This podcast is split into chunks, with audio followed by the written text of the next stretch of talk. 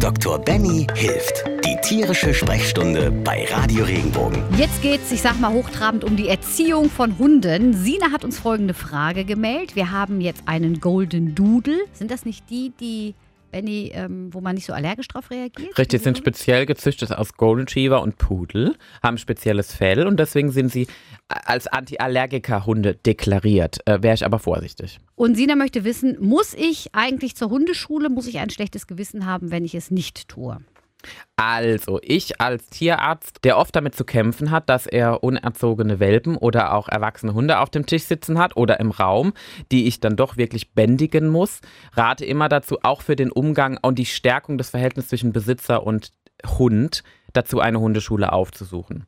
Eine Hundeschule ist natürlich auch, da gibt es große Facetten. Das heißt, ich würde mich daran orientieren an Empfehlungen, an Internetkriterien, also Internetbewertungen und würde dann auch eine, eine Hundeschule mal probeweise besuchen, ob ich mich da wohlfühle. Das ist wie beim Kind. Wie beim ersten Tag will ich erstmal gucken, wie läuft denn so die Gruppe, passt mein Hund da dazu, passt da nicht. Dann gibt es auch da unterschiedliche Klassen, also praktisch von Welpe über Junghund, über Erwachsenenhund mit speziellen Ausrichtungen. Also wenn ich bestimmte Sportarten machen möchte, wie Agility, Obedience, all solche Sachen.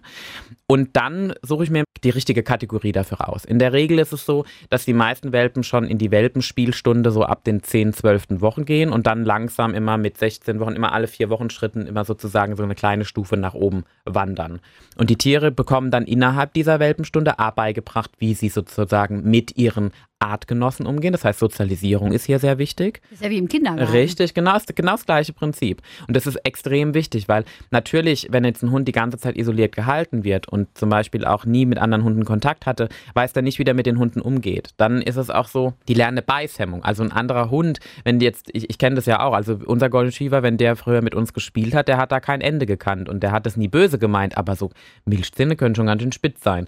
Und wenn der mit anderen Hunden spielt, dann beißt der Hund halt auch mal mal zurück und dann kriegt, dann jault er auch mal. Das ist auch gar nicht schlimm, weil das ist im Prinzip auch ein Stück weit gesellschaftliche Erziehung, die bei den Hunden schon stattfindet. Gleichermaßen ist es aber auch so, man kann die Bindung stärken, weil da jemand ist, der einen führt, wie ich mit meinem Hund umzugehen habe. Es gibt Hunde, mit denen komme ich ein Stück weit auf einer Kumpelart zurecht und die hören trotzdem auf mich. Es gibt aber auch die, die halt wirklich, sagen wir mal, noch ein paar mehr Schmackes im Gehirn haben, die genau wissen, wie sie uns rumkriegen. Und dann wird es schon ein bisschen problematisch. Dann muss ich schon zeigen, dass ich der Rudelführer bin. Ich liebe zwar meinen Hund, aber er hat mir zu gehorchen, weil auch ich natürlich Verantwortung für ihn habe. Und dann muss da eine andere Art der Erziehung her. Und das kann sehr gut mit so einem Hundeschultrainer auch wirklich ausgelebt oder auch probiert werden. Würdest du da die Kinder und Teenies mitnehmen? Ja, absolut. Also ich finde das eine ganz tolle Sache. Gerade so in der Welpenspielstunde muss man nur ein bisschen aufpassen, je nachdem wie klein die Kinder sind, sind die ja plötzlich in der Mitte.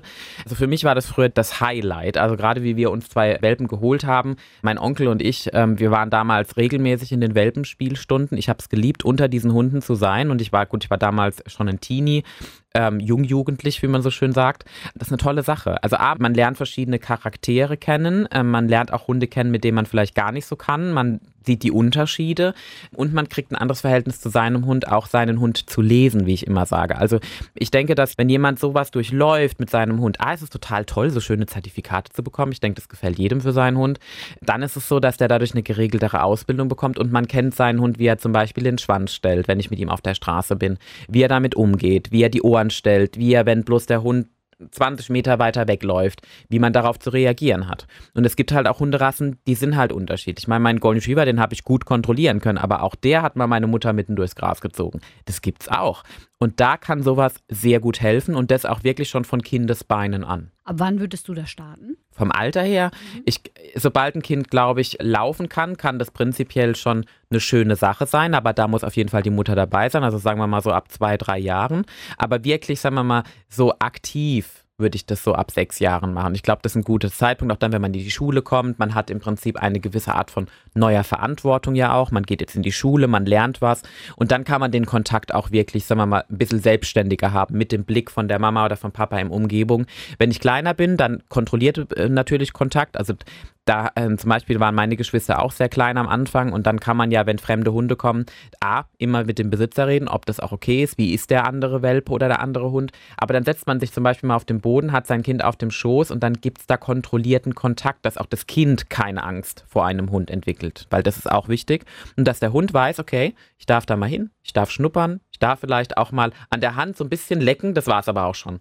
Und das ist sehr, sehr wichtig. Und ab welchem Alter würdest du mit einem Welpen oder kommt das auf die Rasse an? Es kommt, also normalerweise sagt man schon, ab, dem, ab der 16. Woche ist so das Gängige, wo die meisten dann in die Hundeschule einsteigen, weil man kriegt meistens den Hund mit zwölf Wochen, dann verziehen mal vier Wochen ins Land und man lernt seinen Hund kennen. Und 16 Wochen ist dann schon so der Punkt, wo man sagen kann, okay, jetzt gehen wir weiter in die Sozialisierung. Ich war damals, wir haben halt einen Golden gehabt, den wir schon mit vier Wochen gekriegt haben, weil die Mutter einfach nicht mehr säugen konnte wegen einer Geleisterentzündung. Der kleine Kindergarten, wie man so schon sagt. Es gibt sehr junge Welpen, die schon im Besitz sind. Aber also grundsätzlich redet man dazu 12 bis 16 Wochen, ist so das Durchschnittsalter, wo es Sinn macht, dass man einen Welpe praktisch zu sich holt, weil dann auch meistens eine gewisse Sozialisierung stattgefunden hat im Rudel. Die Hunde sind auch durchgeimpft und gechippt meistens.